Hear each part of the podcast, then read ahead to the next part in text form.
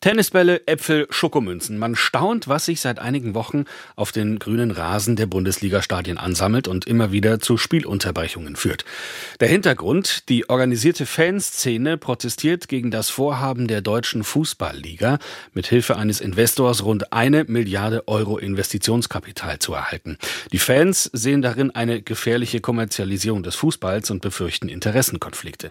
Jetzt haben die Proteste erste Wirkung gezeigt. Mit dem Unternehmen Blackstone hat sich einer der beiden Bewerber aus dem Rennen verabschiedet.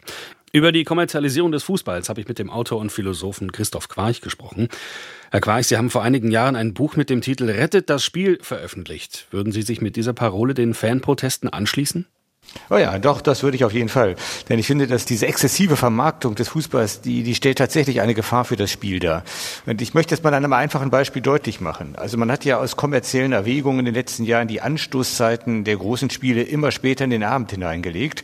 Mit dem Erfolg, dass immer weniger Kinder jetzt überhaupt noch im Fernsehen sich Fußballspiele anschauen. Das führt jetzt wiederum dazu, dass die Kinder immer weniger Interesse an Fußball haben, weniger Fußball spielen und auf dem Bolzplatz eigentlich überhaupt nicht mehr zu sehen sind, wenn überhaupt dann vielleicht nur noch mit der Spielkonsole Konsole. Ja, aber damit sieht man eben, dass der Zauber dieses zauberhaften Spiels, auch das selber Spielen, ja, das geht zunehmend verloren, wenn eben Fußball medial jetzt nur noch unter diesen kommerziellen Gesichtspunkten vermittelt und aufbereitet wird.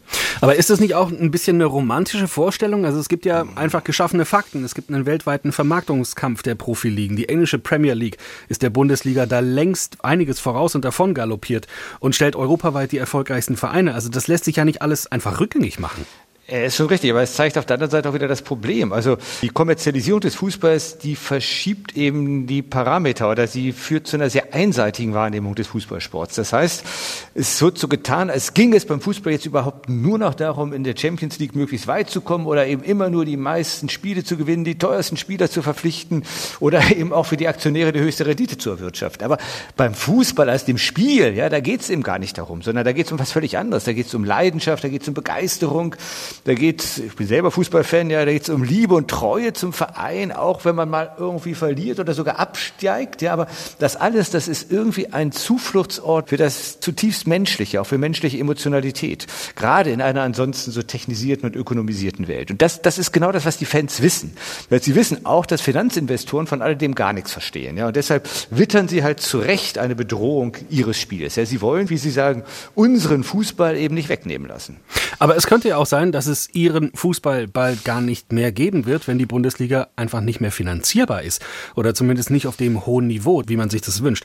Auch sportlich scheint ja der deutsche Fußball da nicht mehr voll konkurrenzfähig zu sein, zumindest nicht flächendeckend in Deutschland. Ja, das ist schon wahr. Aber ich glaube, dass das gar nicht so sehr an diesen finanziellen Gründen liegt, sondern das hat eben damit zu tun, dass diese Kommerzialisierung des Fußballs, die wir jetzt so exzessiv erleben, eigentlich nur eben diesem passiven Fußballkonsum zugutekommt, aber eben gerade nicht dem aktiven Sport. Ich bin hier im Augenblick gerade in Spanien, ja, und ich finde das erstaunlich. Hier gibt es wirklich in jedem Dorf einen Bolzplatz, der abends beleuchtet ist, auf dem die Kinder kicken können. Ja, sowas gibt es in Deutschland nicht. Und deshalb glaube ich auch, dass der spanische Fußball zukunftsfähiger ist. Und zwar nicht, weil jetzt irgendwie die Primera Division Million mehr Geld hätte.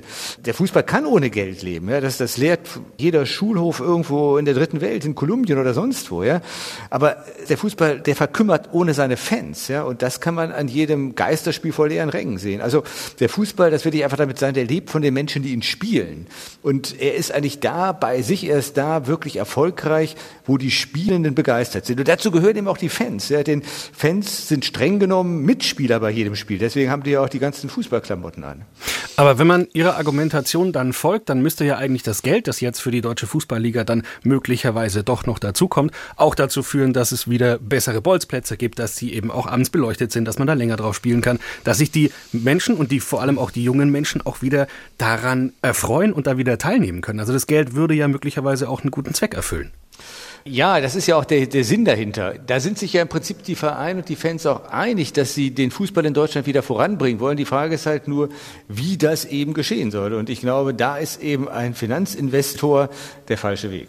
Meinen Sie denn, dass die Fans sich dann letzten Endes durchsetzen werden? Also für die DFL wäre das ja ein herber Schlag, wenn das nicht funktionieren würde.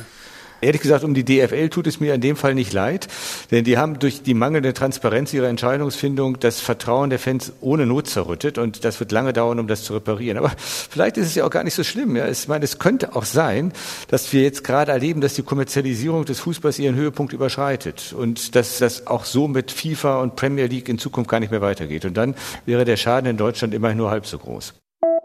Die interessantesten Interviews zu den spannendsten Themen des Tages. Das ist SWR aktuell im Gespräch. Jetzt in der ARD Audiothek abonnieren.